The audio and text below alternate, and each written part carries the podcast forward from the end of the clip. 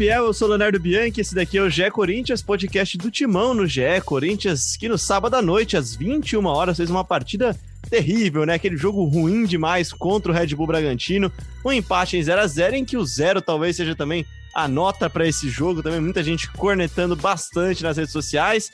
Vamos falar, claro, desse jogo, falar também da evolução ou não do Corinthians do Diego Coelho, da possível busca do Corinthians por treinadores no mercado e também de Corinthians e Santos, clássico dessa quarta-feira, às 19 horas na Neoquímica Arena, jogo que você acompanha com exclusividade no Premiere e com todos os lances e detalhes aqui no GE. Hoje não tem Fala Fiel, não tem a participação dos nossos ouvintes em áudio, mas por causa de uma uma causa nobre, vai, é uma causa nobre. Para falar um pouquinho desse momento do Corinthians, a gente pegou um cara que já esteve muito tempo dentro de campo e hoje a gente tem o prazer de dividir aqui a redação, né, as bancadas de programa, que é o Grafite, comentarista do Grupo Globo. Tudo bem, Grafa? Bem-vindo ao Gé Corinthians, obrigado por participar aqui. Boa noite. É, fala, Léo, tudo bem? Prazer é meu aí estar tá participando da resenha com vocês aí. Vamos tentar decifrar o que está acontecendo aí, né? Pô, essa daí vai ser difícil, hein? Tentar decifrar o que tá acontecendo. Antes de fazer a primeira pergunta para você, Grafite, deixa eu apresentar aqui também os nossos titulares, então, né? Já que a gente tá desfalcado, Pozella foi convocado para a seleção brasileira, o Diego tá de, de folga, de folga não, né? Tá, tá chinelando. A Aninha tá fazendo aniversário nessa segunda-feira, parabéns pra Ana. E ganhou uma folguinha merecida depois do presentão que ela teve no sábado à noite, né, Cassucci? Tudo bem? Bem-vindo. Valeu, Leozinho. Você viu que eu tô sem moral, né, Grafite? Já que ninguém veio fazer o programa, a gente trouxe o Bruno Cassucci aqui. Foi mais ou menos. A gente tem 21 titulares. A gente tem 21 titulares, cara. Não tem reserva aqui. Fala, Bruno. Beleza, irmão? Tudo na paz. É que o elenco é recheado, né, Leozinho? Vamos consertar assim, né? Falar que o elenco tem mais opções que o do Corinthians. É, um salve aí para fiel torcida, para todo mundo que está ouvindo a gente. E, cara, a introdução do programa parece que é a mesma de todas as semanas, né, Léo? Corinthians pois não é. joga bem, Corinthians não embala, não evolui. Ainda bem que hoje a gente tem o grafite para tentar decifrar aí o que, está acontecendo. Do outro lado de São Paulo, eu tô com o Marcelo Braga aqui, que acabou de lavar uma louça e deixou daquele jeito no home office. É isso que serve, né? O home office, cara. Fazer as atividades do lar aí.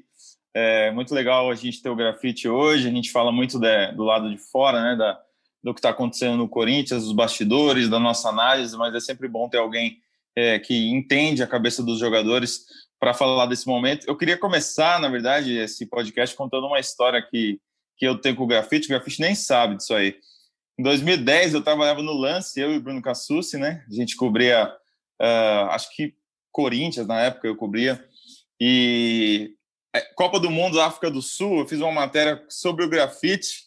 Grafite e o goleiro Doni, você sabe o que eles têm em comum?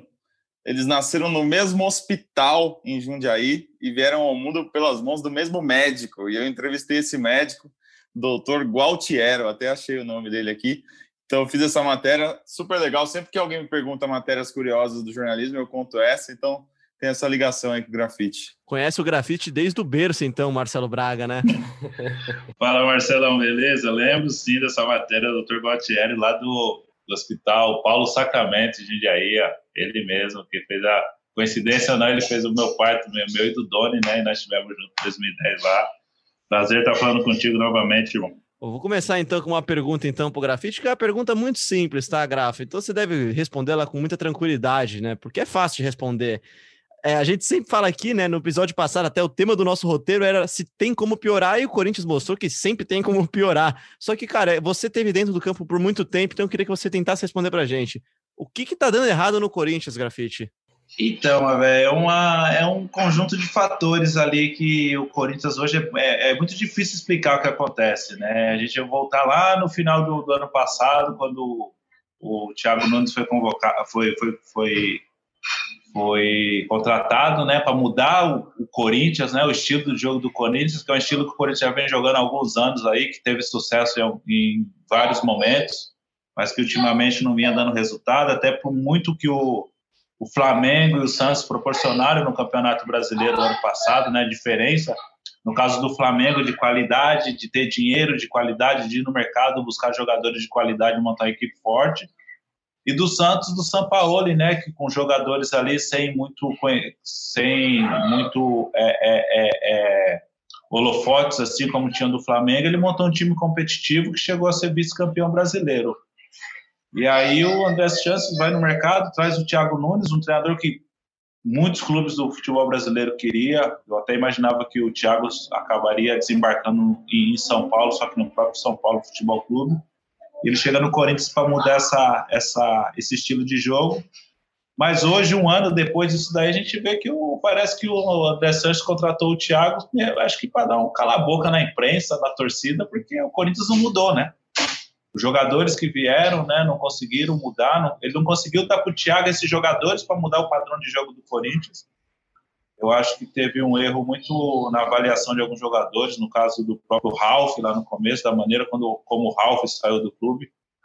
Uma maneira muito complicada por toda a história que o Ralf tem no clube. Acho que o Thiago tem uma parcela de, de culpa nisso daí, mas o Thiago não conseguiu ter o time que ele desejava para fazer um padrão de jogo igual ele tinha no Atlético Paranaense apesar que são circunstâncias diferentes, o Atlético Paranaense e o Corinthians não tem como é, colocar os dois, falar ah, o Corinthians vai ser igual ao Atlético com, com o Thiago, mas isso aí não existe no futebol, são, é outra história, é outro clube. É, o Corinthians, tudo que acontece no Corinthians diariamente fica todo mundo sabendo, uma coisa que reverbera muito muito rápido no Corinthians, e ele sai de um Atlético Paranaense onde muito fechado, a gente não tem muito acesso, não sabe o que acontece no dia a dia, tem uma tranquilidade para trabalhar, e no Corinthians não tem. Então, tudo isso que o Corinthians passa hoje é isso aí. É um, trouxe um treinador para mudar o esquema, mas não trouxe jogadores para dar um sistema para ele. É, o estilo de jogo muito. É, não conseguiu sair daquilo do que jogava nos últimos anos, com o Carilli, com o próprio Tite, há uns anos atrás, nos momentos bons, nos momentos ruins. Mas, assim, para os jogadores, eu acho que é muito mais difícil o que eles estão passando lá, né? Porque a pressão externa que tem a maneira como é, é, é, uma, é um, um, problema estrutural que tem no Corinthians hoje é difícil para os jogadores, que eles são a parte final, o pessoal que vai em campo, que onde era para aparecer o resultado, são, pessoas, é, são jogadores são os que são mais cobrados por tudo isso que está acontecendo. Eles não têm um comando, eles não têm um, um comando, não que o, o Coelho não seja um comandante, mas desde que o Thiago chegou no final do, no começo desse ano, o Corinthians não teve um ambiente de trabalho tranquilo para trabalhar, até porque Nunca se tem tranquilidade em clubes grandes como esse no dia a dia, Corinthians, Palmeiras, Flamengo, Santos. Mas é, os jogadores não têm, eles não, eles não têm uma blindagem ali para poder trabalhar. É tudo muito exposto no Corinthians eu vejo é, que isso aí prejudica bastante no desempenho final. Os jogadores não têm confiança dentro de campo para desempenhar o que tem que fazer, para absorver o que o treinador pode passar para eles. E acaba sendo tudo isso que está acontecendo aí, um, um apanhado de jogadores de alguns com muita qualidade, com condição de vestir a camisa do Corinthians, mais que é, como um time, né, tecnicamente, individualmente, coletivamente, parece que é um bando de jogadores que foram colocados ali não conseguem fazer o que, o que é passado para eles. Marcelo Braga, Bruno Cassucci, tá aberto para vocês participarem aí. O Cassucci já levantou o dedinho, vai na ordem O, o, que eu queria saber do grafite é se, se na avaliação dele, eu vi até o Murici falando hoje, que com o elenco do Corinthians é, não dá para esperar muita coisa, também não dá para tirar muito mais. E, e, assim, pessoalmente eu discordo um pouco da avaliação. Eu entendo assim, não, não é que o Corinthians tem um elenco brilhante, que o Corinthians vai brigar aí para ser campeão brasileiro, mas eu entendo que com o elenco que o Corinthians tem, e eu já falei isso aqui no podcast, o Corinthians poderia apresentar muito mais. É, faltam peças, é um elenco desequilibrado, principalmente do meio para frente. Mas assim, o Corinthians tem, a gente costuma falar aqui, tem um goleiro de seleção, tem um lateral de seleção, tem um volante agora que foi para a seleção colombiana, que é o Cantígio. Não é um, um, elenco de todo ruim, pelo menos na minha avaliação. Qual que é a sua, Grafite? Dá para tirar mais desse elenco ou não? É, a torcida a diretoria, todo mundo tem que se conformar mesmo que com o time que está aí é isso que vai dar para jogar e, e, vai tentar se manter pelo menos na primeira divisão até, até o final do brasileiro. Só para você que não tá entendendo aí no fundo, não é o coelho que tá gritando pega, pega aí, não é os gritos à beira do campo, deve ser o filho do grafite que tá brincando aí na casa dele. Tá. Né? Ele tá, tá jogando Playstation ali, tá jogando o Homem-Aranha no Playstation, ele fica gritando. Tá gritando mas... o pega, pega, né? é, é, pressiona. Tá... Tá bom, tem problema não. Mas, mas é, não tem problema não. Ele fica ali gritando, ele chegou da, da aula de natação agora, tá extravasando um pouco ali. Mas é interessante essa pergunta porque eu também não, não compartilho da mesma opinião do Murici, não, porque a gente olhar os jogadores do Corinthians, são jogadores é, revelação, jogadores que o Corinthians foi no mercado para apostar, são jogadores já consagrados que tiveram é, muito, é, muito destaque nos clubes que passou. A gente está falando de Luan, que foi o rei da América alguns anos atrás, a gente está falando do Ramiro, que era peça fundamental no esquema do, do Renato Gaúcho, a gente está falando do Fagner, que é lateral de seleção, do Cássio, que é goleiro de seleção, a gente está falando do Gil, que tem uma história no futebol brasileiro, no, na própria seleção brasileira. A gente está falando de uma, mais que ali no meio campo. É, do Jô, jogou Copa do Mundo, é um centroavante de, de, de, de Copa do Mundo, e jogadores de, de, de qualidade, que tem um, jogadores mais jovens que têm condição de, de brilhar no mercado. Então, a gente não está falando do elenco qualquer. Só que o momento que esses jogadores vivem é um momento muito ruim também, né?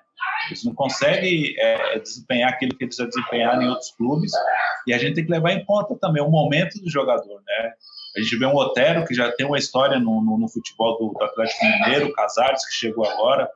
Então, são jogadores que já tiveram uma história, que já tiveram relevância no futebol brasileiro, em outros clubes, e que está no Corinthians hoje todo desorganizado. O problema do Corinthians hoje é estrutural. Se você trazer jogadores, de trazer o Bruno Henrique, Everton Ribeiro, é, é, Rascaeta, talvez eles não consigam jogar também no Corinthians por toda a estrutura, por todo o problema estrutural que tem na, na no Corinthians, político, ano de eleição, é, uma é, um, que não tem um treinador é, costa quente para brigar pelos jogadores, para passar, para tentar blindar os jogadores nesse momento. Não que o Thiago não seja, que o Coelho não seja, o Coelho subiu agora da, da, da, da base, está procurando seu espaço, tem um conhecimento do clube, mas em certos momentos, em clubes como o Corinthians, precisa de um treinador costa quente. A gente estava falando isso agora há pouco no, no, no, no quando eu estava fazendo um, um vídeo aqui com o Caio e junto com o Michel Bass sobre a Copa do Mundo 2010 do, do, do, do Dunga, dele botar, de, bater de frente com a imprensa, não. Bater de frente com a imprensa, brigar com a imprensa, meu time é esse, vai ser assim, não vai entrar no vestiário, mas para nós ali ele colocava o quê? Eu estou fazendo isso para vocês terem tranquilidade, para vocês trabalharem.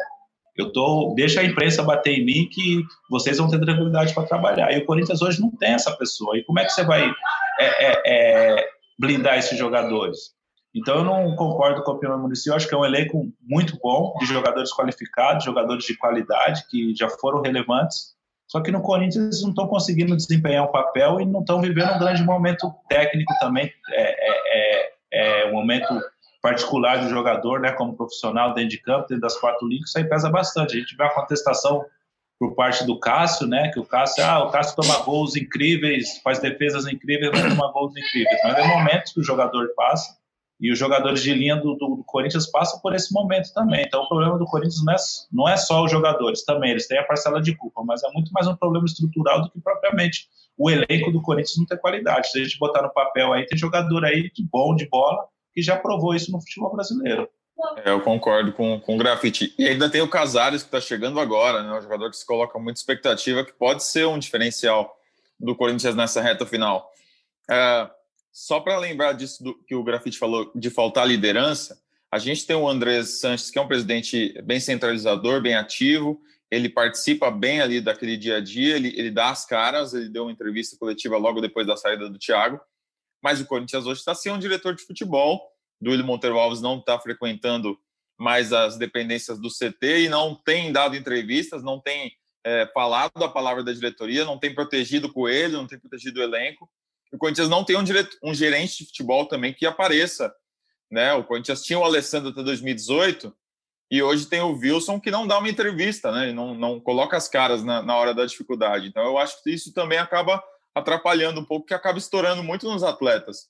Você, como um, um ex-jogador grafite, era importante ter um, um, uma figura diretiva que, que falasse por vocês também? É importante, é isso aí que você colocou é muito importante, né? Porque o, qual que é o papel do presidente?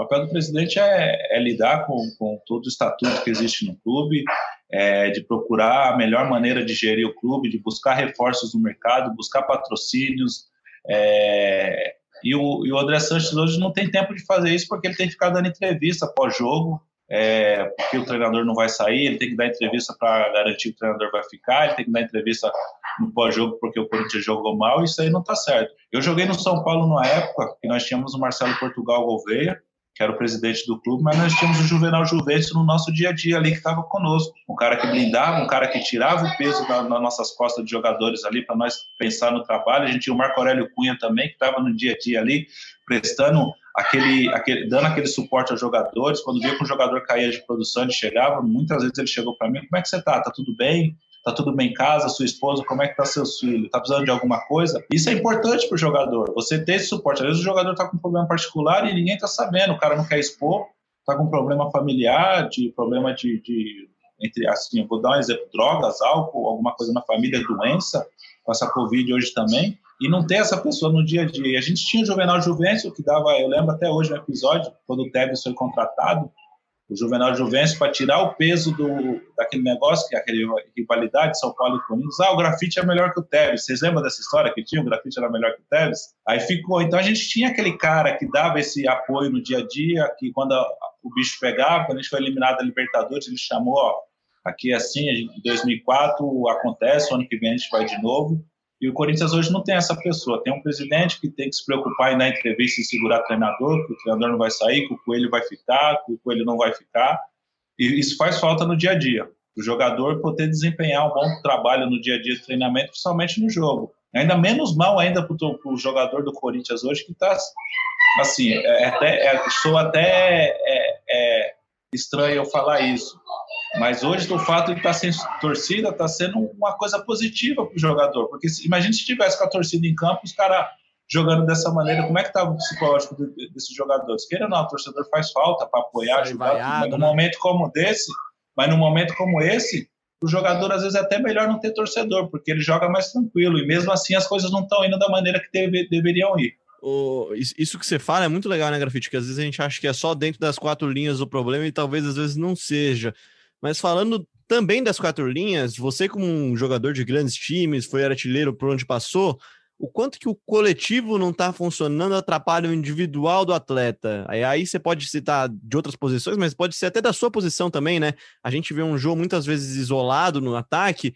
Quanto que o coletivo não funcionar para a bola chegar para ele de uma forma mais redonda atrapalha o o ao redor do jogador ali pesa bastante. Eu vou dar um exemplo assim, pode ser a gente pode usar o João, mas pode usar o Luan também. Qual foi o grande diferencial do Luan naquele Grêmio? O Luan não era o protagonista, o cara. Ah, a bola tem que passar no Luan, não. Ele tinha uma série de jogadores ao lado dele que facilita, facilitava o jogo dele. Um dois, aquele jogo apoiado. O jogo do Luan é esse, é um dois, o jogo apoiado.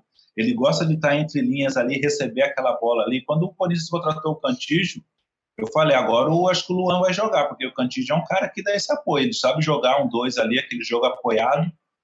Só que o, o entorno dele, não é que os, o, que os jogadores que estejam ao lado dele não tenham qualidade, mas é que não consegue entender o jogo do Luan. O Luan é que precisa do jogo apoiado. Ele, o, Luan, o Luan não serve para ser o protagonista, ele tem que ser um dos protagonistas. Tem que ter outros protagonistas no jogo para ele poder render também. E aí o futebol dele aparece. O próprio jogo. Eu vejo o jogo do Corinthians, eu fico com dó do jogo, porque eu, em alguns momentos da carreira eu passei pelo que ele passa, de estar ali brigando com o zagueiro, com três, quatro zagueiros, e chega uma bola para ele finalizar, e quando chega aquela bola ele está cansado, ou ele quer finalizar de qualquer jeito para fazer o gol logo, porque ele sabe que vai chegar dois, três caras em cima dele. Então, o conjunto ao redor do jogador tem que ter um, um, um conjunto, né? Um, taticamente, principalmente, e o Corinthians não tem hoje esse, esse time é, homogêneo, porque o Corinthians caracterizou o quê? Defendia bem, saía no contra-ataque e matava o jogo, igual ele fez no brasileiro que ele foi campeão. O Jô tinha duas chances no gol, no jogo ele fazia as duas, ele tinha uma chance, ele fazia uma só. Se ele tivesse três, ele fazia três.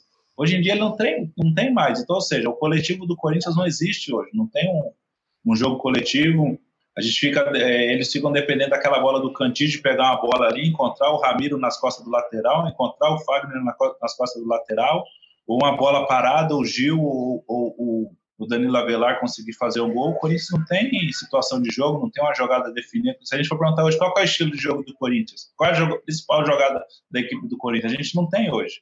Então isso dificulta bastante para Jô, para Luan, para o próprio Cantígio, que é um jogador de muita qualidade também, mas que infelizmente não está conseguindo desempenhar aquilo que ele possa fazer. Isso que o Grafite falou ficou bem evidente no jogo de, de sábado à noite. O Corinthians não conseguia passar do meio de campo, não tinha uma, uma jogada assim. O, o, time se propõe a sair, sair curto, né? Sair com a bola ali na sua própria área, no seu campo de defesa, e a bola não sai dali, porque vem o Cantilho receber, ele quase sempre está de costa, até ele girar já chegou o marcador, então ele acaba recuando para os zagueiros. O Coelho até insistiu bastante na coletiva que fez, é, que ele está tentando uma saída com três jogadores mas precisa ensaiar melhor ou precisa é, apostar numa variação, porque essa saída não funciona, os laterais ficam distantes dos zagueiros, então não, não encontra linha de passe, o Corinthians fica acuado no seu campo, e até uma coisa que eu que eu estava comentando com o Léo e com o Braga antes da gente entrar aqui na gravação, é, o Corinthians todos os jogos, é, o adversário adianta a, a, marcação, marca o Corinthians lá no campo de ataque, porque o Corinthians se propõe a sair curto. E o adversário fica muito tranquilo que o Corinthians não vai ter uma surpresa de esticar uma bola e pegar um, um ponta que vai surpreender, como o Santos faz com, com o Marinho e o Soteldo, como o Grêmio faz com o PP porque o Corinthians não tem esses pontas, né? Não tem um cara que vai ser decisivo num contra um, um cara de drible, de velocidade. Então você encurrala o Corinthians lá na frente, se esticar a bola você consegue recuperar e o Corinthians não tem saída atrás. É um time que, que fica muito acuado. Melhorou no segundo tempo, quando o Bragantino cansou um pouco, começou a marcar no seu próprio campo, e aí o Corinthians conseguiu trabalhar um pouco mais a bola, como foi, eu lembro, contra o Goiás, ou como foi no segundo tempo contra o Esporte, mas quase todo adversário que vai jogar contra o Corinthians adianta a marcação e quase sempre o Corinthians não tem saída para isso. Eu queria aproveitar uma coisa que o Grafite falou. É, uma resposta atrás ele estava falando sobre o Dunga na seleção, né? E nos últimos dias o nome do Dunga acabou sendo ventilado no Corinthians como uma possibilidade. É, saiu bastante na imprensa Dunga, Saiu o Felipão um tempo atrás. Esses dias eu vi Emerson Leão no Twitter. Até brinquei que o Corinthians está procurando técnico na lista telefônica, né? Não está procurando nenhum nome novo. E, e, eu queria saber do Grafite como é que é esse estilo do Dunga, porque me parece que, que, esse, que essa notícia está saindo meio como um recado para os jogadores, do tipo, olha, se vocês não estão rendendo com um técnico que trata vocês aí na, na maciota, a gente vai trazer um estilo general aí para dar um aperto em vocês. Então, uma coisa que eu acho muito esquisita também é que qual que é o, o projeto do Corinthians do próximo treinador? Que, que, qual que é o projeto dele? Porque eu vi a semana passada que o nome do Dunga foi cogitado, foi ventilado, aí teve uma rejeição muito grande por parte da torcida e o Corinthians desistiu. Lógico, eu entendo que a torcida tem um, a torcida tem um poder no um poder de decisão, não, um poder de, de, de, de tem a sua vontade, tem, tem, tem tem, tem, tem, tem a sua pretensão também de querer ajudar o clube, mas eu acho que o fato de um treinador ser, é, ter sido rejeitado pela torcida e o clube descartar, eu acho esquisito, porque então não existe um projeto. Existe um projeto para satisfazer a torcida, não o clube. Que é melhorar o desempenho do, time, dos jogadores, melhorar o est estilo de jogo e melhorar, consequentemente, brigar por uma, uma coisa no Campeonato Brasileiro. O Dunga é um cara, ele tem aquele jeito dele de, de, de, general, de ser, mas no dia a dia ele é um cara super tranquilo. Ele é um treinador como os outros, né? Que trata o jogador bem, trata todo mundo bem. Na época, 2010, quando trabalhei com ele há 10 anos atrás, era. Eu não sei como é que ele está hoje, ele deve ter evoluído muito nesse contato com os jogadores. Ele já tinha um contato bom conosco, a gente falava sempre. Só que ele tinha o Jorginho, né? Que o Jorginho já tinha experiências como, como, como treinador, era um cara mais que já sabia mais ou menos. Então, o nosso contato ali no dia a dia, nos treinamentos, era muito era com ele, mas bastante com o Jorginho, era bem dividido. Eu nunca trabalhei com o Dunga, ele sozinho como treinador, assim, né? Então, eu acho que ele evoluiu bastante. Eu tenho é, depoimentos de algumas pessoas que trabalhou com ele no Internacional, porque ele foi treinador, e falou que o dia a dia dele com ele é bom. Só que o, tato, o trato do Dunga com a imprensa dá a entender que, como ele trata a imprensa, ele trata os jogadores também. Não é assim. No dia a dia, ele é um cara tranquilo que que tem os seus conhecimentos, que tem a sua, as suas virtudes, a sua percepção de, de, de, de, treinador. E não sei se no momento é o técnico ideal para o Corinthians ou não, não sei como é que ele está hoje, 10 anos depois que eu trabalhei com ele. Depois ele ficou muito tempo sem trabalhar em nenhum clube, a gente não sabe como é que está o Dunga hoje a nível de, de, planejamento de clube. De, ele deve ter, com certeza, esse tempo todo ele deve estar tá estudando, deve estar tá é, é, olhando, assistindo jogos, tudo, ele deve ter um conhecimento muito vasto, muito maior do que ele até tinha em 2010. Mas eu não acho justo isso, né? A torcida ter uma rejeição e o Corinthians simplesmente, o Corinthians outro clube descartar a contratação porque a torcida não quis.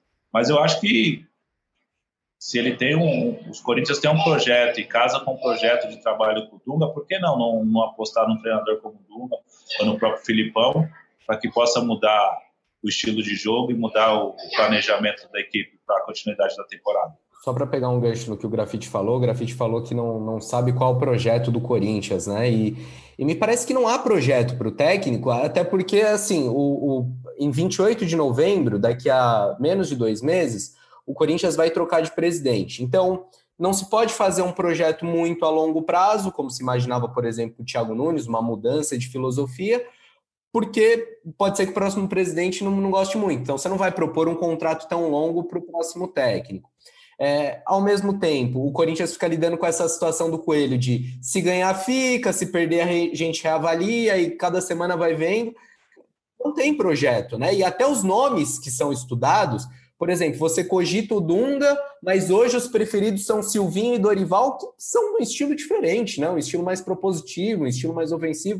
Então, realmente, o Corinthians parece perdido e acho que essa é uma das situações que, que acendem o sinal de alerta aí, porque já é difícil você trocar o técnico do meio do caminho, mudar o trocar o pneu com o carro andando. Você fazer isso com o time ainda lá embaixo, num ano eleitoral, tudo isso envolvido, eu acho que torna a situação ainda mais preocupante, mais delicada para o Corinthians.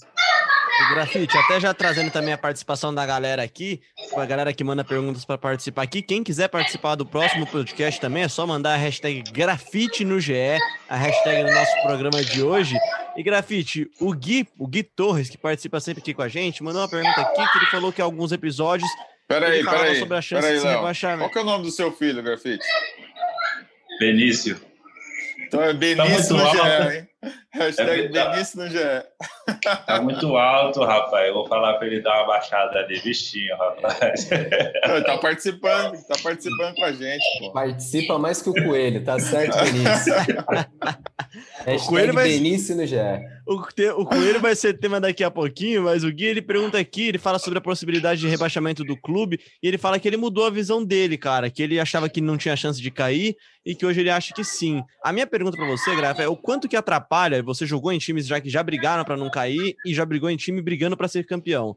O quanto que isso pesa para o jogador entrar em campo pressionado, o Corinthians que enfrenta o Santos nessa quarta-feira, entra em campo contra o Santos em boa fase, e pressionado com dois pontos da, da, zona de rebaixamento chegando atrás já, o bicho papão no rebaixamento, né? Ainda mais um é, time é, grande aí, que pesa bastante, né? Isso aí é difícil, isso aí é muito complicado para o jogador trabalhar assim, porque eu falo assim, quando está na zona de rebaixamento realmente é muito difícil, porque você treina a semana toda, você entra em campo, você começa, tem uma chance, duas chances, tu não faz gol, daqui a pouco o adversário vai lá e faz gol. Aí quando o cara, o adversário faz o gol, Aí vem tudo aquilo na cabeça de novo que aconteceu no jogo passado, que nós perdemos, porque nós perdemos o gol. E trabalhar no dia a dia, na zona de rebaixamento, é muito ruim. Assim, eu vejo assim o Corinthians, é, mesmo o Corinthians com esse time que ele está jogando dessa maneira, eu acho que não é difícil. Há chance do Corinthians cair, sim, se ele continuar dessa maneira, mas tem clubes ainda no, no, no cenário brasileiro ainda que está jogando a Série A que que no decorrer, no, no, geral, até o final ainda, vai, vai apresentar um futebol pior que o do Corinthians ainda. Mas não é fácil. O dia a dia é difícil. Eu imagino que deve estar passando na cabeça dos jogadores agora. E por isso tudo que o, que o, que o Bruno colocou agora. Ano eleitoral, é, tem um treinador interino que não sabe se fica ou não, depende dele ganhar ou não. Aí imagina a prevenção do Coelho. Pô, rapaziada, a gente tem que ganhar hoje porque a gente precisa pontuar, mas na cabeça do jogador tá como? se a gente não ganhar hoje, o Coelho vai embora. Pô, o cara é gente boa, o cara dá treino bom, só que as coisas não tá indo. E quem que vai vir? Porra, vai vir o Dunga, que é assim, o cara que não conhece o Dunga deve achar que ele é, que ele é fechadão daquele jeito. Ou seja, a cabeça do jogador fica um trevo. O cara não sabe o que fazer. O cara que tá jogando pô, se eu não jogar, se eu não ir bem agora, vai chegar o treinador, eu vou perder a posição. Isso, né, Rafa? Isso não tem como, né? é entra em campo, não adianta. Qualquer, tudo que acontece na vida, no dia a dia, na até na vida pessoal, acaba entrando em campo. E situações como essa, daqui a pouco tem uma chance, o Corinthians não faz, aí outra chance, o Corinthians não faz, o adversário vai lá e faz um gol. Já, já vem na, automático na cabeça do jogador, pô, vamos perder de novo, não tem jeito. Então é muito difícil, é muito complicado. E do negócio do treinador, colocou agora sobre o Dorival sobre o Silvinho, que são estilos diferentes do que o Corinthians. Independente disso ou não, eu acho que o Corinthians tem um, um padrão de jogo, porque esse padrão está pré-estabelecido de alguns anos que o Corinthians vem jogando assim, né? Está estabelecido porque o Corinthians vem jogando assim. Mas chega o treinador e vê a característica. Os jogadores hoje são, são muito é, é, é, dinâmicos, né? Os caras conseguem jogar em mais de uma posição, exercer mais de um papel dentro de campo durante a partida, a troca de posição. A gente pode usar o Flamengo como exemplo. O Flamengo queria que viesse um treinador que tivesse que mantivesse o que o Jesus estava fazendo. Nenhum treinador é igual ao outro. Nenhum cara vai conseguir fazer o que vai fazer o que o outro faz. Tava na cara que o Domenech ia chegar até um jogo ou outro, mas depois ele ia botar a filosofia dele. E no Corinthians não vai, ser, não vai ser diferente. Vai chegar, ah, a gente não vai pegar o Dunga porque o estilo dele não casa com o estilo do jogo do Corinthians ah, o, o, o, Dorival não vai porque não casa. Mas como é que é? Não é o treinador que organiza a equipe? Não, existe um projeto? Mas para isso precisa ter um projeto, precisa ter um diretor de futebol, um presidente, ó, a gente quer, o estilo do nosso jogo é assim, o que, que você acha? Ah, eu converso, acho que o Corinthians está conversando com outros jogadores, com outros treinadores, está vendo a possibilidade. Mas eu acho que não pode levar em conta isso daí. Ah, pelo estilo de jogo da equipe, tem que vir um treinador que case com o estilo de jogo. Isso aí eu acho que para mim não existe dentro do futebol. Boa. Eu queria. O Grafite já falou do Jô, né? Diz que tem até dó do Jô quando assiste os jogos, porque a bola não chega. E, eu queria aproveitar a sua, sua análise de futebol para a gente fazer uma diferença aqui entre os estilos do Jô e do Bozelli, porque o Jô tem sido titular desse time, né? E o Bozelli estava machucado, tem voltado aos poucos. Você acha que o Bozelli é, é, um jogador que consegue brigar por posição com o Jô? Porque ele não tem sido escalado de titular, assim, ele não é um jogador é, que tem é, estado no mesmo nível do Jô para a comissão técnica? Eu acho que para o Boazelli ser titular do Corinthians, o Corinthians tem que ter um plano de jogo para que contribua para o desempenho do Boazelli. Que tenha jogadas verticais, jogadas com profundidade, com laterais chegando ao fundo, cruzando a área, assim como para o Jô. Porque tecnicamente o Jô é, um, é, é, superior ao Bozelli, que o Jô, para fazer a parede, sair da área, fazer o jogo é, apoiado. O Jô tem essa qualidade, ele sabe isso, ele é um cara experiente, ele conhece o futebol brasileiro, ele já jogou dessa maneira no Atlético, jogou dessa maneira no Inter. Ah, a gente vai falar de Manchester City, CSKA, Moscou. Então, o Jô tem uma experiência maior e tem uma qualidade técnica maior que o Bozelli. O Bozelli, para mim, eu acho ele muito mais definidor. O cara dá o último passo, o cara que recebe na área e finaliza os dois juntos é impossível, né? A maneira que o Corinthians vem jogando com dois atacantes, né? Quando o Wagner estava aí também era muito difícil os dois jogar. Não sei se o Wagner jogasse por trás dele, voltando, marcando. O problema do jogo hoje, eu acho que ainda é a condição física e a condição que ele jogou no futebol, no futebol japonês, queira ou não, tem a sua competitividade, mas não se compara ao futebol brasileiro. O Jô chegou, estava um tempo inativo, aí teve a pandemia que ele ficou parado. O Jô não entrou num ritmo em forma ainda. João não está em forma. A gente vê ainda na, na movimentação dele, no, no, no, estilo que ele está correndo ainda, que ele está, não que ele esteja pesado de peso, que ele está gordo, ele está pesado porque ele não está no ritmo, ele não está com ritmo de jogo total ainda, mesmo tendo jogado já praticamente aí mais de 10 jogos consecutivos, mas na condição física não estava na condição física ideal, então, ou seja, ele não vai conseguir render, não vai conseguir ajudar e a maneira como o Corinthians joga. Eu acho que, no momento, o jogo bem fisicamente vai melhorar ainda muito a equipe do Corinthians. Pode melhorar bastante a equipe do Corinthians a nível técnico, a nível de definição. Mas que com o Bozelli, o Corinthians precisa ter um padrão de jogo melhor, um padrão mais ofensivo que é, é, é possa é, é, contribuir para o desempenho dele. O Bozelli eu acho muito, muito mais, é, eu acho muito mais definidor do que ele sair, fazer um dois, fazer a parede. O Corinthians, pela maneira que o Luan joga, que o Cantígio joga, que o Ramiro joga, precisa desse jogador para fazer a parede, para fazer os dois, para sair da área, para ter a profundidade. Usá-las entrarem ali e, e, e fazer a, a, diagonal dentro da área. Com o Bozelli, acho que teria mais dificuldade, porque teria que ter um jogo mais apoiado, um jogo de mais jogadas pelo, pelos lados, cruzamento na área e bola em condições para ele poder marcar. Aqui com o jogo, que eu acho que tem uma condição melhor, está sendo tá difícil, Imagine com o Bozelli, né? Voltando de lesão. Eu acho que a gente via muito o Bozelli talvez se encaixando na característica do jogo do Thiago Nunes, né, Grafite? Que era um jogo mais no, a bola no chão, a bola chegando mais trabalhada. Tanto que quando o Jô surgiu a notícia do Jô chegando de novo no Corinthians com o Thiago, eu imaginei que o Jô talvez não fosse ser titular de cara, porque até porque ele, ele, ele jogou muito bem no Corinthians do, do, do Carilli, com a bola mais no alto, com aquela bola mais quebrada.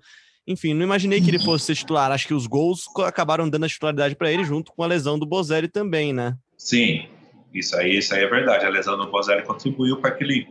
Até no, quando ele começou a jogar, né? Ele falou que ele. Eu vi uma entrevista dele que adiantaram muito o processo de, de, de volta dele no Corinthians, que ele não estava bem fisicamente ainda, mas assim, os gols ajudaram né, a, a, a confirmar a titularidade dele. A gente vê uma dificuldade ainda no jogo, no, ainda fisicamente, por conta do tempo que ele jogou no futebol japonês, o tempo que ele ficou sem jogar, mas é, pela maneira que o Corinthians joga, vou voltar o, o Corinthians lá do começo do ano, é, Florida Cup, né? O Corinthians jogou, o Bozelli tem um desempenho muito bom, né? O Corinthians jogava um jogo mais apoiado, um jogo mais no chão. Mesmo e no começo Bozelli do Paulistão, né, Grafite? Aquele jogo finalizava mais. Isso, que ele finalizava. Só que o Corinthians nessa época tinha um, um trabalho ofensivo. Na época falava muito que o Corinthians não era forte ofensivamente, mas a gente olhando hoje, a maneira que o Corinthians joga hoje, o Corinthians era bem ofensivo em, janeiro. É, era, era bom, que não, né? tinha um, não tinha um equilíbrio, né? Começou a tomar muito é, gol todos os jogos, e aí quando ele, quando ele fez um ajuste no meio campo, ele, ele perdeu isso. É, então, então, ou seja, é, é, é bem, são características diferentes aí do Jô e do Bozelli, apesar que eles se assemelham em alguns aspectos de finalização, mas para mim, pela maneira que o Corinthians joga hoje, né, eu acho que com o Jô é, tem um desempenho melhor ofensivo, mesmo que esse desempenho seja bem baixo, né? Se a gente for olhar o começo do ano, começo do Paulistão, Florida Cup, onde o Corinthians tinha uma ofensividade maior que tem hoje. É um, um desempenho ofensivo ruim em, em, gols, né? Em números, já são 300 minutos sem marcar gols. E também em, mesmo finalizações, né? Não é, não é só balançar a rede, não, é acertar o gol. O Corinthians aí nos últimos sete jogos, só em dois teve mais finalizações que o adversário. É um time que tem muita dificuldade para criar, para finalizar. É, esse jogo contra o Bragantino também foi um exemplo disso, né? É difícil o Corinthians chegar com, com qualidade. E o Jô acaba sendo um dos mais prejudicados, né? Porque ele praticamente não, não tem chance, só recebe bola quadrada quando recebe. É, então, esse jogo com o Bragantino foi um jogo bem preocupante, mas eu acho que o do Atlético Goianiense acho que preocupou mais. Né? Atlético Goianiense impressionante. O primeiro tempo que o Atlético Pelo fez... Pelo domínio até que sofreu, né? Pelo domínio, né? O Corinthians antigamente ele conseguia ainda é, é, neutralizar o adversário. O Corinthians tinha um, um, estilo de jogo que ele, quando ele não jogava, ele conseguia neutralizar.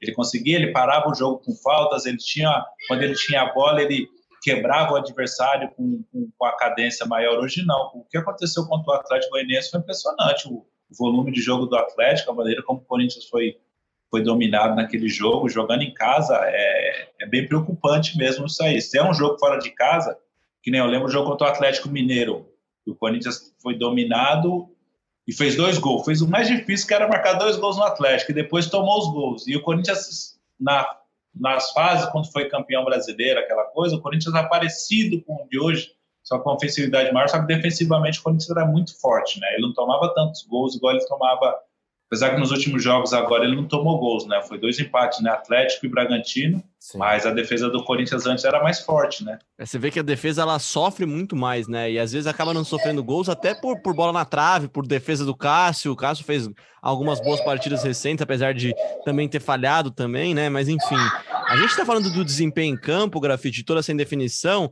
E claro que isso daí também afeta para indefinição de quem está dentro do clube também, se o Coelho vai ser ou não mantido. Eu vou jogar essa pergunta para o Marcelo Braga. Braga, é, o que, que, tem de informação hoje sobre a situação do Diego Coelho no Corinthians? O que, que pesa a favor dele, o que, que pesa contra ele para a manutenção dele, até para a gente tentar quebrar isso daí que o Grafite falou, que com certeza atrapalha dentro de campo, que é a indefinição se ele é ou não técnico do Corinthians, se ele será ou não técnico do Corinthians, ou até quando ele será, né? Olha, hoje, segunda-feira, 19 e 2, o Coelho é técnico do Corinthians, hein? Tá preparando o Corinthians para esse jogo de quarta-feira. O que acontece é o seguinte, é como a gente vem dizendo há algum tempo, né? É, é resultado. Esse, esse, esse técnico é, não é que ele tem um prazo de validade, mas a gente não consegue enxergar no Coelho um término de trabalho. A gente não consegue enxergar no Coelho ele chegando até fevereiro é, comandando esse Corinthians.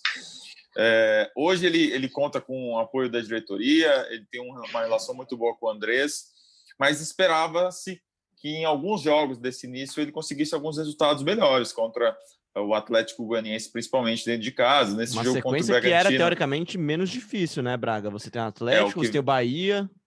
O que vem pela frente é mais complicado, né? Tem agora, uh, depois desse, desse clássico contra o Santos, que já é um jogo grande, depois tem compromissos fora de casa com Ceará e Atlético Paranaense.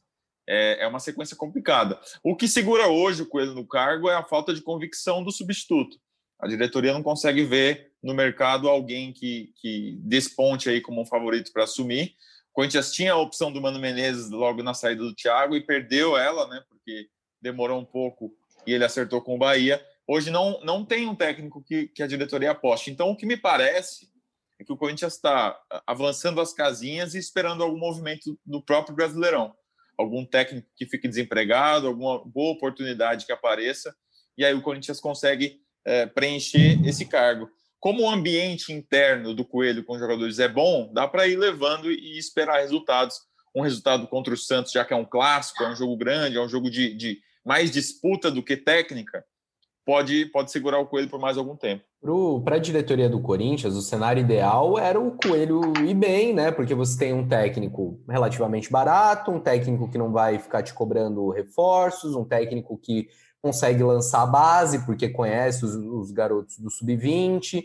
Enfim, é, é, seria um técnico que facilitaria a passagem de bastão para a próxima diretoria, porque se não agradar muito, ele volta para o sub-20, e aí sim o próximo presidente contrata um técnico novo. Então, por uma série de fatores, o Corinthians torce muito para que o Coelho dê certo, só que os resultados não estão correspondendo, e aí fica essa pressão e essa incerteza da diretoria. O presidente André Sanches, na última entrevista que deu, inclusive ele tem falado bem pouco, né? É, nem no Twitter tem aparecido. É, na última entrevista que deu, ele falou que estava no mercado, que ia procurar um técnico. Mas desde então já se passaram algumas semanas aí e nada. O Corinthians segue empurrando com a barriga. Grafa, duas em uma então aqui, trazendo a pergunta do Caio Maciel, nosso colega de TV Globo, de Grupo Globo. Ele pergunta aqui se acha que o Corinthians não se arrependeu de não ter contratado o Mano Menezes quando tinha a chance. Você acha que se arrependeu? E, e aí a outra pergunta, você acha que o Corinthians perdeu uma oportunidade nesse mês mais tranquilo do time, com mais semanas livres de trabalho e com adversários mais frágeis, de tentar ter contratado um treinador, seja lá qual fosse essa opção, para começar a desenvolver um trabalho com uma certa tranquilidade maior do que terá agora, no mês em que o Corinthians tem mais jogos e que terá a Copa do Brasil no final do mês já? Olha, se o Corinthians teve a oportunidade de contratar o Mano e não quis, eu acho que ele perdeu a chance, porque um, jogador, era um treinador que conhece a casa, conhece o ambiente. É, eu acho que ele poderia dar uma cara é, é melhor do que o Corinthians vinha tendo antes da entrada do Coelho. Só que o Coelho surgiu com uma opção muito, muito, muito viável, né? Acho que ele conhece o clube, conhece toda a estrutura, conhece cada canto, conhece os jogadores. Os jogadores do profissional aceitaram bem a vinda do Coelho. Eu acho que eles têm um relacionamento muito bom, pelo que eu ouço aí no, no, nos bastidores do dia a dia. É, conhece a base. Eu achava, eu, no meu entender, como a gente falou, daqui não sei quanto tempo vai ter eleição no Corinthians eu acho que o melhor cenário é manter o Coelho, independente dos resultados ou não, porque não adianta trazer um treinador para trocar em janeiro. A gente sabe que o campeonato vai acabar só em fevereiro, né? Termina o campeonato, se não me engano. Tem esse agravante ainda. Mas, é...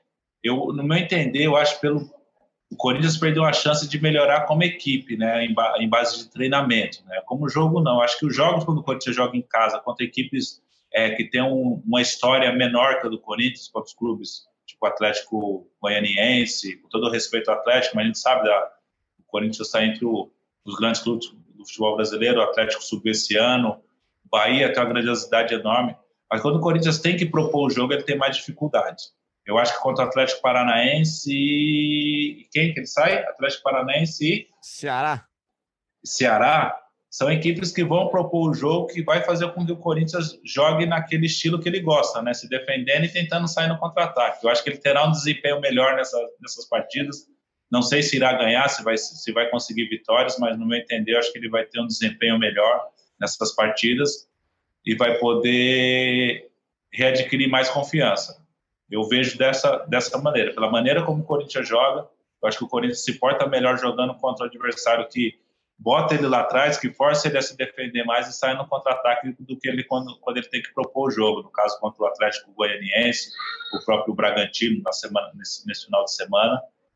Mas, é, assim, resumindo, né? Se ele tivesse a oportunidade de ter contratado o Mano, eu acho, eu acho que ele perdeu a oportunidade. Mas como o Coelho está lá, eu acho que, no meu entender, na minha, percepção, se eu fosse um dirigente hoje do Corinthians, eu procuraria manter o Coelho até o final do campeonato. Então, agora falando então do time que enfrenta o Santos nessa quarta-feira, Cassucci, o Corinthians já tem dois desfalques garantidos, que são Otero e Cantijo. O Cantijo não está em boa fase, e o Otero, bem ou mal, tinha se tornado uma das opções importantes do Corinthians, chegou e virou titular, né? Qual que deve ser esse provável time do Corinthians? Terá mudanças? E aí, já trazendo uma pergunta aqui do nosso ouvinte, eles perguntam aqui, ó, o Fernando Barbosa pergunta aqui, por que que o Rony e Xavier foram sacados? O time, Léo, eu acho que pode até ter, ter o retorno do Xavier, como você falou. O, o Coelho comentou antes da partida, antes e depois, inclusive, dessa mudança do, da volta do Gabriel no lugar do Xavier, e segundo ele foi para dar mais sustentação, mais poder de marcação na equipe. É, eu entendo um pouco com ele, o Xavier também não, não tinha tido uma grande partida no, no último jogo, até talvez para preservar o garoto, dá para compreender. O Gabriel, por mais que a gente sempre aponte problemas na saída de bola, ele fortalece um pouco mais a marcação, né? É, agora, o, o Corinthians para o clássico tem algumas dúvidas, essas dúvidas que você mencionou no meio de campo, e quem sabe a entrada do Casares, né? Quem sabe o Casares estreando como titular, por mais que ele ainda não, não esteja é, bem fisicamente, há uma expectativa de que ele possa entrar na equipe. É, falando com o Braga, com a Ana antes aqui, um time que, que foi desenhado, um time tido como provável, que foi noticiado no Globo Esporte, no GE, é Cássio, Fagner, Gil, Avelar e Piton, Xavier, aí Rony ou Ramiro, né? Com Léo Natel aberto por um lado, Casares possivelmente aberto pelo outro, e o Luan com o Jô na frente. É, mas é aquela coisa que a gente sempre fala em todos os podcasts: os treinos têm sido fechados, a gente não consegue acompanhar e o Corinthians muda a cada jogo, então é muito difícil a gente prever um 11 inicial para esse clássico de quarta-feira, Léo. Já encaminhando então para o final, Grafa, aqui, deixa eu te fazer uma pergunta, cara. O Ramiro é aquele cara que muito torcedor de vez em quando vira o olho, não gosta muito, só que a impressão que dá, e aí o Vitor Pozella, nosso outro produtor aqui que participa sempre do GE Corinthians, sempre fala isso. Ele é fã do Ramiro e acha que o Ramiro ajeita o time. Tem jogador que ajeita o time, o Ramiro é esse cara? É, aquele jogador que não aparece muito pro torcedor, né? E às vezes, quando o time está na fase ruim, o primeiro criticado é ele. Eu acho que o Ramiro dá uma organização tática muito boa para o Corinthians pela maneira dele jogar, né? A, condição dele jogar, ele joga em mais de, duas posições ali no meio-campo. E eu gosto muito do Ramiro também. Quando o Corinthians contratou o Ramiro no começo do ano passado, acho que o Corinthians foi muito bem no mercado, né? Porque o Ramiro é um jogador que ninguém falava muito, que tinha um desempenho muito bom no, no, no Grêmio, e chegou no Corinthians, sem o Corinthians brigar no mercado com outros clubes. É, é assim, eu também sou muito fã do futebol do Ramiro. Eu acho que ele dá, mesmo o Corinthians estando essa bagunça que ele está hoje, o, o Ramiro dá uma organizada na casa ali. Em qual posição, Grafa? Porque tem, também tem essa dúvida, né, cara? Ele já jogou aberto pela direita, tem gente que defende ele como segundo volante, até de lateral ele já jogou recentemente, quando acho que o Fagner saiu machucado, ele para não queimar mais uma substituição com ele, colocou ele de lateral. Então, eu acho que aberto pela direita, como o ele funcionava no Grêmio, eu acho que é uma posição ideal para ele, até para ajudar o Fagner, né? O Fagner, o Fagner é um cara que vai bastante. O Fagner mesmo sendo lateral direito, ele é uma peça ofensiva muito importante na equipe do Corinthians. Né? E precisa desse jogador para dar esse equilíbrio ali, né? No lado direito, né? Quando o Fagner vai, né? E como você tem um Cantígio ali, que é um cara muito inteligente também, que tem um passe vertical muito bom, né? O Cantígio, dificilmente ele joga para trás, né? Ele jogando sempre para frente, buscando o jogo à frente, aquela enfiada de bola que ele, ele encontra sempre alguém nas costas do, do, do lateral e o, e o zagueiro ali, é muito importante eu acho que o, o Ramiro rende mais ali pelo lado direito. Ô, Léo, a gente falou do, do, Ron, do Rony e do Xavier. Um jogador que eu acho que em breve vai ganhar uma chance como titular é o meia Gustavo Mantuan, né? Ele foi entrando aos poucos aí nos últimos três jogos. Nesse último jogo ele entrou e jogou mais, jogou cerca de 20 minutos. Ainda não é um jogador pronto, obviamente, ainda toma algumas decisões erradas, mas é um jogador que o Coelho gostava muito no sub-20, ele que trouxe para o time principal e tem jogado um pouco. O, o grafite, você, quando era lá um grafitinho, quando era um, um, um lá, é, é, uma, é uma roubada ou uma oportunidade para essa molecada, hein? Então, eu não tive essa divisão de base, né? Eu não tive esse progresso, né? Divisão de base, sub-17, 18, 20, Eu comecei já com 22 anos profissional, jogava futebol amador. Mas quando você tem o respaldo de um treinador como o Coelho, a confiança dele é importante, ele subir com essa confiança. Ele está subindo não para ser mais um, para fazer número no treino ali, para completar time. Ele está subindo, ele está recebendo é, oportunidades. O jogo contra o o esporte, acho que ele entrou durante o jogo contra o esporte, não entrou? Ele estava no banco, ele entrou. Eu até me confundi durante a transmissão que tinha um outro Mantuan que jogava no Corinthians, né? Jogou uns dois anos atrás, né? Irmão dele, um irmão dele, irmão mais irmão, velho. Irmão dele, é isso, irmão mais velho. Então, eu não sabia qual era, eu estava na transmissão com o Caio pela Globo, a gente ficou um pouco em dúvida. Mas um jogador bom, um jogador diferente, que tem uma tem personalidade. Eu acho importante, o, e quando você tem o apoio do treinador dessa maneira, por isso que é importante, eu acho que essa essa permanência do Coelho. Talvez se venha outro treinador, acaba quebrando esse, essa projeção desses jogadores que, queiram ou não, pode ser o futuro do, do, do clube. Porque vai chegar um treinador agora, se vir um treinador conhecido do mercado, no meu entender, qual que vai ser o trabalho dele? Ó, eu vou organizar a equipe com jogadores mais experientes para aguentar o Rojão esse tempo, acabar o campeonato na posição intermediária e o ano que vem a gente vê o que faz. E aí vai interromper essa, essa transição dos meninos, né? essa subida dos meninos. Isso aí pode ser prejudicial para o clube, né? É, outro menino do Corinthians, né? Esse daí já foi embora, o Cassucci. É o Pedrinho, o Pedrinho que já até foi, já tá jogando no Benfica. Só que toda vez aqui que a gente fala de Pedrinho nos últimos podcasts, é sempre aquela minha pergunta: e a grana do Pedrinho, cara? E essa grana do Pedrinho que não vem, não vem, não pinga? É parcelado? É carnê? Como é que é esse pagamento do Benfica aí? É inacreditável essa história, né? O Pedrinho foi vendido em março, a gente está em outubro e ainda estamos falando desse dinheiro, desse bendito dinheiro. Não, não recebeu um centavo até hoje do Pedrinho, né? A primeira vez, sim, não recebeu nada. A primeira vez que esse assunto surgiu aqui no podcast foi há cinco meses, quando a gente fez uma entrevista com o diretor financeiro, Matias Ávila. E ele contou, né, contou em primeira mão aqui que o Corinthians tentava antecipar o valor da venda do Pedrinho. É, vamos tentar explicar cronologicamente, né? É, quando o Corinthians fechou esse acordo, receberia inicialmente uma parcela já nesse ano. Porém, todo mundo lembra que a, a negociação foi refeita por conta da desistência de contratar o Johnny Gonzalez e o Corinthians aceitou receber do Benfica 18 milhões, 2 milhões a menos do que tinha sido combinado inicialmente. Inicialmente, Pedrinho seria vendido por 20 milhões de euros. O Corinthians, depois de toda aquela confusão, concordou em receber 18 e falou que com o contrato em mãos, mesmo o Benfica fazendo o primeiro pagamento só em 2021, que foi isso que ficou acertado na nova negociação, o Corinthians ia pegar esse contrato e tentar, junto a um banco, antecipar todo o valor do contrato. Então, o Corinthians conseguiria 120 milhões de reais, que é o, a, o câmbio da, do momento, né? Poxa, 120 milhões de reais dá para pagar salário atrasado, pagar fornecedor, colocar um pouco a casa em ordem, que a gente sabe que as coisas com o Corinthians estão difíceis. O problema é que nessa desistência do Johnny Gonzalez, nesse acordo, é, nessa renegociação com o Pedrinho, é, criou-se um clima muito ruim entre as diretorias. O pessoal vai se lembrar, o presidente André Sanches deu declarações falando mal do presidente do Benfica, houve uma troca de farpas, enfim, criou-se um clima ruim. E o que, que acontece? Para o Corinthians antecipar o dinheiro do banco, o Benfica precisa assinar uma nota promissória falando assim: olha, banco, eu vou pagar para o Corinthians, você pode usar esse contrato de garantia que depois eu te repasso o dinheiro automaticamente. Em vez de pagar o Corinthians, eu pago para você. E aí, o que, que o Benfica faz? O Benfica simplesmente não assina esse, essa nota. É bom dizer, custa zero reais pro Benfica. Era só o Benfica assinar o papel, não vai fazer diferença nenhuma pro Benfica, né? E o Pedrinho jogando. Pedrinho jogando todo dia lá com a camisa do Benfica.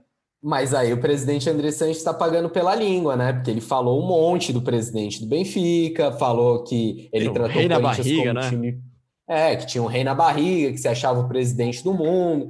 Enfim, é, o Benfica não, não tá certo nessa história, ainda mais se combinou uma coisa e está fazendo outra, mas o Corinthians também paga um pouco por essa relação ruim e agora fica sem esses 120 milhões que são fundamentais, né? O Corinthians só conseguiu quitar salários atrasados, colocar um pouquinho da casa em ordem, porque vendeu o Carlos Augusto. É, só que esse dinheiro já, já foi embora e agora esse socorro que era esperado com o dinheiro do Benfica até o momento não chegou É, fato é que já se passaram sete meses desde que o, o Pedrinho foi vendido, mais até de sete meses, e nada do dinheiro entrar na, no caixa do timão. Fica sem o jogador e sem o dinheiro, né, Grafa? Aí fica difícil também arrumar a casa, né? Não, impressionante essa história. Eu, tô, tô, eu, não, eu não tinha conhecimento dos detalhes dessa história, não, mas é um negócio da China pro, pro Benfica, hein? Porque o ano que vem, daqui o ano de 2021, se o Pedrinho fazer uma boa temporada esse ano, o, Benfica já tem a oportunidade de vender ele já por 35 milhões. Empréstimo de graça, né? Não, eu não, eu não acredito, não, que, que o André Chances, o André Sanches se passou por isso. Não, é, sei lá, é complicado. É que bastidor de futebol acontece tanta coisa que a gente não fica sabendo que a gente chega até a duvidar dessa história, né? Mas como vocês estão falando aí, eu acredito, mas realmente o Corinthians foi. Rapaz. Bom, eu, tô querendo, eu tô querendo vender Pô, meu é. carro. Eu espero que eu não venda para nenhum Benfica também, viu? senão eu tô ferrado. Oh, mas, então, mas vende pro Corinthians então, pô. Última pergunta, então, de Marcelo Braga ou Bruno Cassucci para o Grafite. Então, já agradecendo demais, então, Grafite, pela sua participação aqui. Grafa, muito bom saber não só do seu conhecimento de dentro de campo, mas também de fora das quatro linhas, entrando lá naquele lugar sagrado, vestiário, onde, onde nós, jornalistas, ficamos só de fora tentando ouvir atrás da porta, né? Obrigado, né? Eu que agradeço. Outro dia eu estava vendo uma, uma matéria aqui dos jogos dos anos 80 da Globo aqui, e quando acabava o jogo, os repórteres entravam nos vestiários, né? É, é, entrevistavam os jogadores dentro, os caras sem camisa, só de toalha.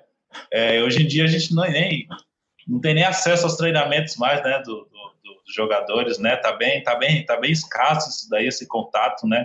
Eu acho que falta isso ainda no futebol brasileiro, falta a gente voltar um pouco no tempo e resgatar algumas, algumas situações que o futebol brasileiro, é, por mais que tenha rede social hoje, Hoje um torcedor está muito mais perto do jogador do que antigamente, porque ele tem acesso ao Instagram do cara ali, ele vê que o cara, ah, o Neymar está dormindo agora, ele vai treinar às quatro, então ele vai treinar.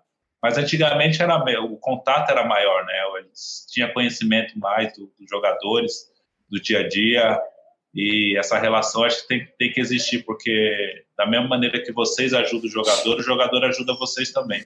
O, a, o nós, grafite... a nós, né? A nós que eu tô aqui agora, né? Você tá com a o gente grafite... agora, cara. Não vai voltar para lá, não. É, então. A gente, a gente, quando pensou em te fazer esse convite, né, para você vir participar, é, a gente lembrou, óbvio, da sua ligação com o São Paulo, um rival do, uhum. do, do Corinthians. Mas tem aquela história também de 2004 que muito torcedor até hoje deve chegar para você e dar aquele. Grafa tá rindo aqui hein? porque ele não ele, ele, achou que ele ia passar limpo nessa daqui. Deixa que o cara. Deixa que o cara passar já percebido. Como então, é que é essa mas... relação, cara, com o torcedor Sabe o que é engraçado? Quando eu, somente, a semana passada eu fui para São Paulo, né? Que eu participei da transmissão do jogo do Corinthians, né? E no aeroporto é assim, o pessoal no aeroporto, o pessoal para, conversa comigo, e eu sou assim, eu sou o cara que conversa com todo mundo. O pessoal, eu, eu tô na minha, eu fico quieto, eu não fico dando risada é, para ninguém. Mas quando alguém se senta do meu lado, começa a conversar, eu bato papo, converso. Aí, aí no aeroporto aí chega um São Paulino. Grafite, vamos tirar foto? Vamos, eu sou São Paulino, pô, Mundial 2005, Libertadores. Pô, mas você só vacilou quando salvou os caras, né? Que eles, eles, não falam os caras, eles falam os gambá, né? Eles falam, o torcedor de São Paulo fala assim, né? Pô, só, nunca falha sua que você salvou os gambás. Mano, pô, acontece futebol.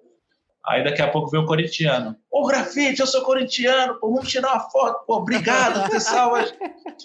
é normal, já acostumei com isso, velho. Aí daqui a pouco vem o palmeirense. Ô, grafite, eu sou palmeirense, mas sou seu fã, tal, parabéns, tá? Pô, só vacilou quando não deixou o Corinthians cair. Então, não tem jeito, velho. Isso Fez aí vai. tanto gol na carreira Se... e os caras lembram é, do gol então... na primeira fase do Paulistinha, né, Grafite? Contra o Juventus, lá na, na, na Cleto Campanella, onde. E aqui, ó, naquela época foi. Aquilo lá foi. Assim, os gols não repercutiram nem tanto. Quem repercutiu tanto foi a matéria que eu fiz no outro dia pro lance. Eu fui lá na na, na, no escritório do meu empresário na Vila Maria, tirei uma foto assim, um corintiano ajoelhado, eu com o pé no joelho dele. Tá? Os caras tiraram a foto e foi capa do lance do, na terça-feira. E aí no sábado nós jogamos contra o São Caetano e era a semifinal do Paulista, era jogo eliminatório. Perdemos 2 a 0 Quando fez 2 a 0 a torcida do São Paulo já começou a me xingar. Ei, grafite! E já começou. Ali, ali começou o meu calvário. Aí todo mundo, ele é corintiano, não sei o que lá, ele é corintiano. E um dia eu estava de carro, um domingo de manhã. São Paulo foi jogar. Eu tava, ah, eu estava machucado. Eu tinha 2005, né? Eu fui, eu estava operado e eu fui não sei aonde domingo de manhã. E quando eu estava saindo ali do o Corinthians ia jogar, acho que em Campinas, se não me engano.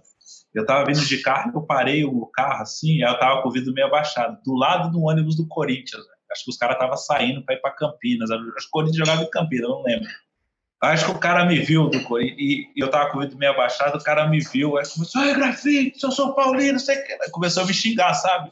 Aí o sinal abriu, eu falei, irmão, é nós, vamos lá, Corinthians, e saí, velho. Esse dia foi engraçado, porque eu, pô, eu fiquei com medo dos caras abrir o ônibus ali e descer e querer brigar comigo. Eu falei, é nós, vamos, Corinthians, e fui embora. Eu tava machucado na época. Ah, se eu tivesse um celular, hein? Ah, se que vale a sobrevivência. Se fosse hoje, ia ter alguém dentro do ônibus gravando, com certeza, velho. E aí eu ia e assim, então criou isso daí, velho. Criou, não Outro tem tempo, né, Falar Quando comigo, que o jogador é... hoje ia topar a capa de jornal com o torcedor do outro time ajoelhado na, nos pés dele? É, então, ah, velho. Foi, mas, mas foi na inocência, aquele negócio. E, pô, e torcedor, a gente sabe que a rivalidade é, é, muito mais emoção do que, do que razão, né? Então eu entendo, mas assim, eu levo numa boa, mas toda vez os caras tocam nesse assunto. Mas é história para contar também, né? História é, para contar. Então, é a história do futebol, é legal demais, é tranquilo. História que é o que não falta pro grafite, jogou muita bola o grafite, é artilheiro do campeonato alemão, cara, esse daí, ó. Hoje a gente viu o Lewandowski fazendo gol pra caramba aí, quem fazia gol pra caramba na Alemanha antes era o grafite, cara. um golaço que eu vi seu, cara, que você limpou metade da defesa dos caras lá, não lembro contra quem que foi o jogo, mas é um golaço que você fez lá no... Foi contra o Bayern, contra o Bayern de Munique, pô. Os caras não te cobraram? Só o Bayern.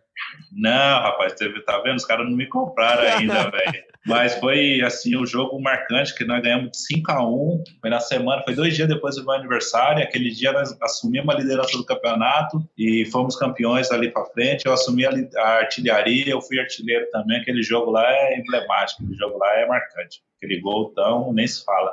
2008, Onde eu 2009, vou, todo, né? todo lugar que eu vou, aqui na Alemanha, em Dubai, todo lugar que eu vou, alguém fala desse gol. Impressionante, velho. Grafite jogou muita bola, jogou muita bola lá, jogou muita bola na seleção.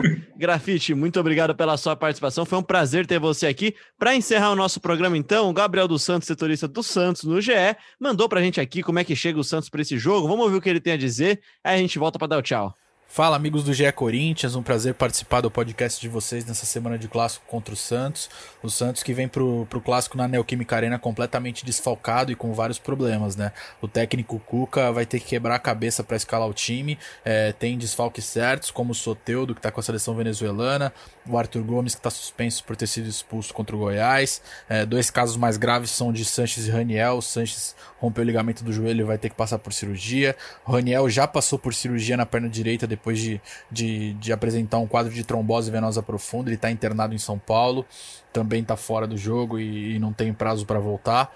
É, jogadores que também preocupam e são considerados dúvidas nesse momento são o Marinho, que é o craque do Santos aí no Brasileirão nesse momento, sentiu dores na coxa no jogo contra o Goiás, é, e também o Lucas Veríssimo, que está em recuperação de um edema na coxa, é, ficou fora de algumas partidas e, e é dúvida também para o jogo contra o Corinthians. Em contrapartida, o Santos também pode ter o retorno do zagueiro Luiz Felipe, que não joga há um tempo aí, por causa de uma lesão na, na coxa.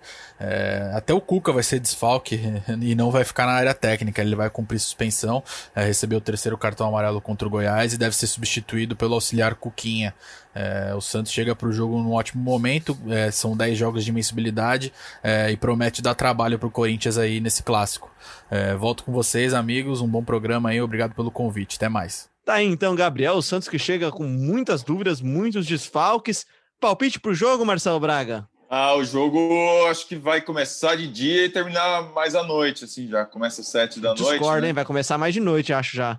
Ah, então a gente tá divergindo aí da informação. Vai ser por aí, cara. Não sei, não sei. Acho que vai ser um jogo mais de, de briga do que de, de técnica. Depende muito de como vem o Santos, né? Se vier sem o Marinho, o Corinthians terá mais chances do que, do que com ele. Tô, tô, com você nessa aí, vou ficar em cima do muro então aí. Se sem Marinho, o Corinthians tem mais chance. Sem Marinho, mais chance. Com Marinho, menos chance aí, fica mais difícil mesmo, mas acho que o Corinthians precisa voltar a se impor em casa, né, Cassucci? Precisa, precisa se impor em casa, precisa voltar a vencer clássicos. É, o Santos bem desfalcado, né? Sem o Soteldo também. Se o Marinho é dúvida, o Soteldo já é um desfalque confirmado. É um time é, com dificuldades, um elenco bem reduzido. Tem carinha de empate esse jogo aí. Meu palpite é um empate. Carinha Só trazendo então como, como informação, né? São, são 13 clássicos uh, na Neoquímica Arena entre Corinthians e Santos. O Corinthians venceu 7, empatou 5 e só perdeu um em 2015, naquele jogo da Copa do Brasil, na eliminação das oitavas de final. São 10 jogos de invencibilidade desde aquela, daquele jogo de 2015. É isso, então. Valeu, Grafite, valeu, Cassucci, valeu, Marcelo Braga e valeu a você que ouviu a gente também até aqui no ge.globo barra podcast, também na Apple, no Google, no Pocket Cast, no Spotify e no Deezer. Lembrando que você pode e deve se inscrever, seguir o nosso programa no seu tocador favorito, que assim, sempre que tiver episódio novo, você fica sabendo. A gente que volta agora na quinta-feira com um novo episódio falando tudo sobre o clássico Corinthians e Santos na Neoquímica Arena. Hashtag do dia, Marcelo Braga, para quem quiser mandar um salve pra gente. Pode ser grafite no GE ou hashtag Benício no GE, né? Quem quiser falar com a gente, só... é só mandar aí no Twitter. É isso, é isso. O Benício que deu uma de Diego Coelho, gritou bastante, falou vamos, vamos. Ele tava incentivando o grafite lá no fundo, cara. Essa que é a verdade. Boa, rapaziada. Obrigado aí, valeu aí. Tamo junto aí. Precisar, estamos sempre às ordens aí. Abraço a todos. Obrigado, irmão. Valeu, valeu, grafite, valeu a vocês. Eu sou o Leonardo Bianchi. Esse daqui foi mais um Gé Corinthians.